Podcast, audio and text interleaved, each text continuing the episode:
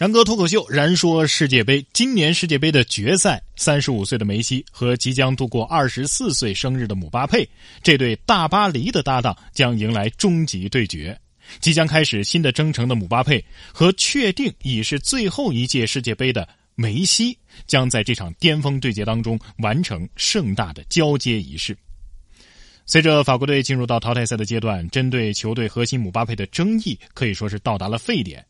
喜欢他的人说：“看，他就像一个超级加速的战车，一个永远不知疲倦的永动机，速度、力量过人俱佳，给人风驰电掣的美感。”而讨厌他的人说：“他就像被宠坏的孩子，在巴黎圣日耳曼俱乐部的时候就够闹腾了，闹离队、放鸽子、皇马，回头又与内马尔矛盾公开化。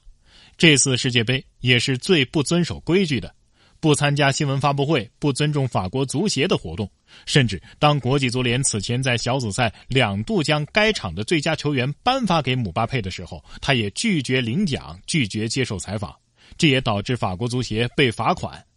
但姆巴佩却淡定的表示，他会支付这笔罚款。置身于优越的生活环境，本来就是出生体育世家，童年的时候呢，就有一个专门的保姆照顾他的饮食起居。从小呢，被足球明星流水线打造成为最合格的产品。姆巴佩从来都是持有恃宠而骄的资本，在他的词典当中，只要进球、进球再进球，所有的一切都将围绕着他来转动。他少年时十一岁的时候，就收到了皇家马德里、切尔西、利物浦、曼城和拜仁慕尼黑等几乎所有俱乐部的邀请。十六岁就代表 U 十九国家队出战，并且轻松的带队拿到了 U 十九欧锦赛的冠军。不到二十岁就跟随法国队捧起了大力神杯，并且身披曾经由齐达内、本泽马等主力穿过的十号球衣。但到了本届世界杯，尤其是进入到淘汰赛的阶段，人们还是感受到了他的巨大改变。在赛场外，他和队友亲密互动。他与摩洛哥交换球衣的时候，真心的进行了拥抱。误伤球迷之后，也飞奔到现场进行慰问。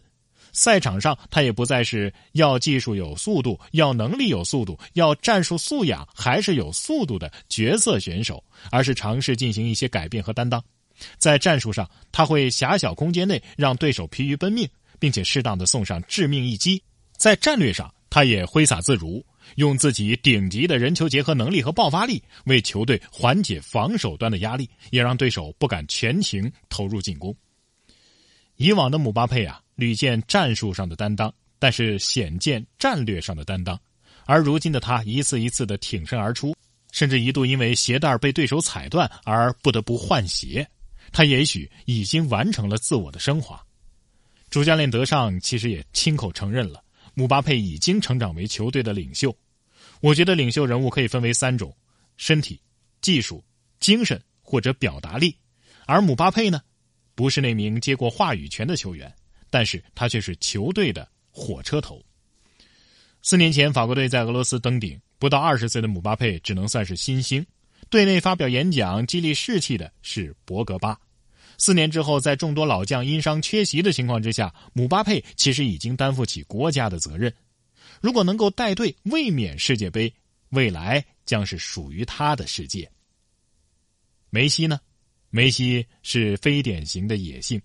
梅西怒怼当值裁判，梅西与荷兰主帅范加尔理论，梅西接受采访时罕见发飙。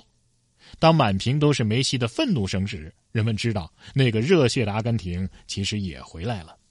从2006年开始，梅西一共参加过四届世界杯，但他从来都不是阿根廷队真正意义上的大哥大。和 C 罗几乎是以一己之力扛着葡萄牙追逐在胜利和纪录的地平线上不同，二十二年前便被父亲带到巴萨的梅西，基本上被阿根廷人放逐了。他在拉玛西亚青训体系中成长，在巴萨将艺术足球提升到了新的高度。这种成长体现在阿根廷国家队的战线，更像是一个问题解决专家，一个球场上闲庭信步的大叔，一个阿根廷足球的代言人。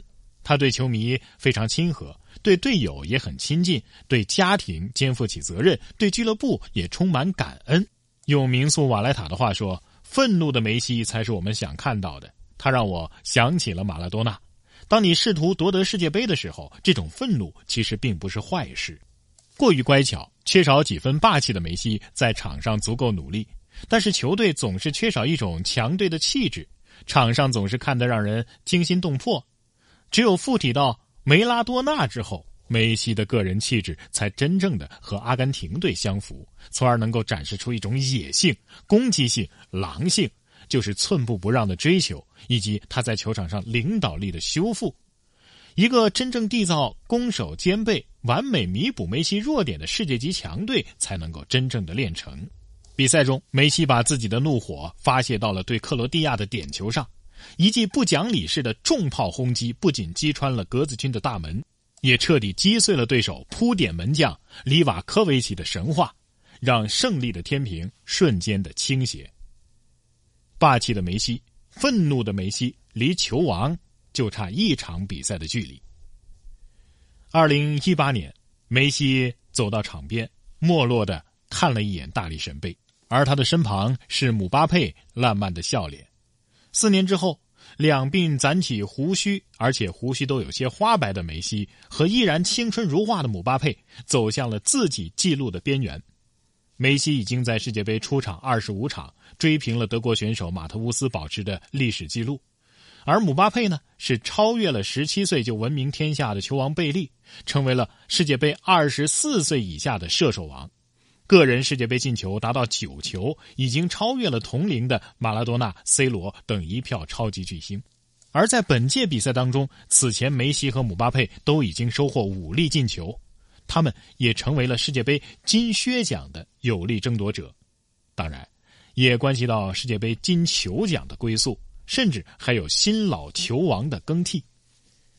与金靴奖、金球奖这些荣誉不同，所谓的球王的称号，并非由任何官方或者是带有组织色彩的机构评选的，或者是授予的，他只需要得到全世界球迷的共同认可。